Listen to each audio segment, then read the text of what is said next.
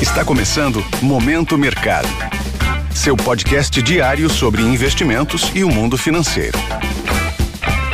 Muito bom dia para você ligado no Momento Mercado. Eu sou a Erika Dantas e bora para mais um episódio desse podcast que te informa e te atualiza sobre o mercado financeiro. Hoje eu vou falar sobre o fechamento do dia 8 de fevereiro, quarta-feira.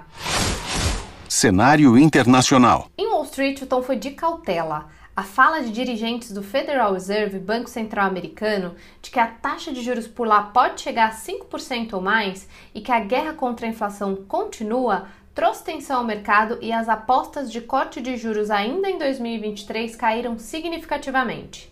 A falta de clareza dos próximos passos do Fed incomodou o investidor e derrubou as bolsas. O S&P 500 recuou 1,11% e o Nasdaq caiu 1,68%. Na renda fixa, as Treasuries, títulos do Tesouro Americano, caíram com a busca por posições mais seguras e por conta do leilão de 35 bilhões de dólares do título de 10 anos, que teve procura acima do esperado. No câmbio, o DXY, índice que mede a variação do dólar ante uma cesta de moedas fortes, encerrou o dia com leve queda de 0,02%. E nas commodities, o petróleo fechou em alta, com expectativa de aumento da demanda com a reabertura da China.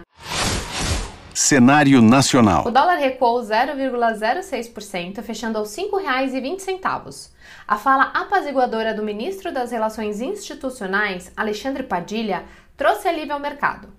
Segundo Padilha, o governo não discute mudanças na autonomia do Banco Central. Vale lembrar que durante a semana o presidente Lula fez duras críticas à condução da política monetária e ao atual presidente do Banco Central, Roberto Campos Neto.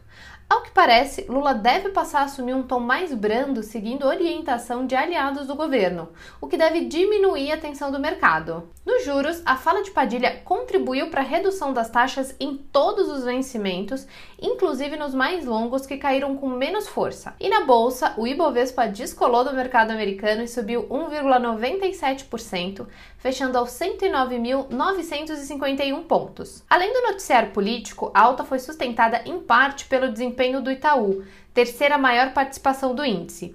O resultado divulgado veio abaixo das expectativas do mercado, mas já provisiona os efeitos da exposição às americanas. O lucro do quarto trimestre de 2022 foi de 7,66 bilhões e as projeções para 2023 seguem positivas. As ações do Itaú fecharam a sessão com alta de 8,46%. Outros bancos surfaram na onda de otimismo e avançaram. Bradesco AN subiu 3,61% e PN 4,89%. Banco do Brasil avançou 2,37%. Na contramão, destaque para Gol, que caiu 5,38%, Pão de Açúcar que recuou 5,17%, e Rap Vida com queda de 3,66%. Pontos de atenção. Hoje, por aqui, teremos a divulgação do IPCA de janeiro e vendas no varejo de dezembro. Vale ficar de olho na divulgação dos resultados do Bradesco e BB Seguridade. Lá fora, os dirigentes do Banco Central Europeu discursam, o que deve dar pistas sobre os rumos da política monetária. Nos mercados, as bolsas asiáticas fecharam majoritariamente positivas. Em Nova York, o dia começou com os índices abrindo em alta. Vale acompanhar a pesquisa semanal de auxílio-desemprego, que trará informações sobre o nível da atividade econômica. Na Europa, as bolsas também abriram em alta em meio à temporada de balanços e dados de inflação que vieram abaixo das projeções do mercado. Desta forma, termina o Momento Mercado de hoje. Agradeço a sua audiência e um ótimo dia. Esse foi o Momento Mercado com o Bradesco. Sua fonte diária de novidades sobre cenário e investimentos.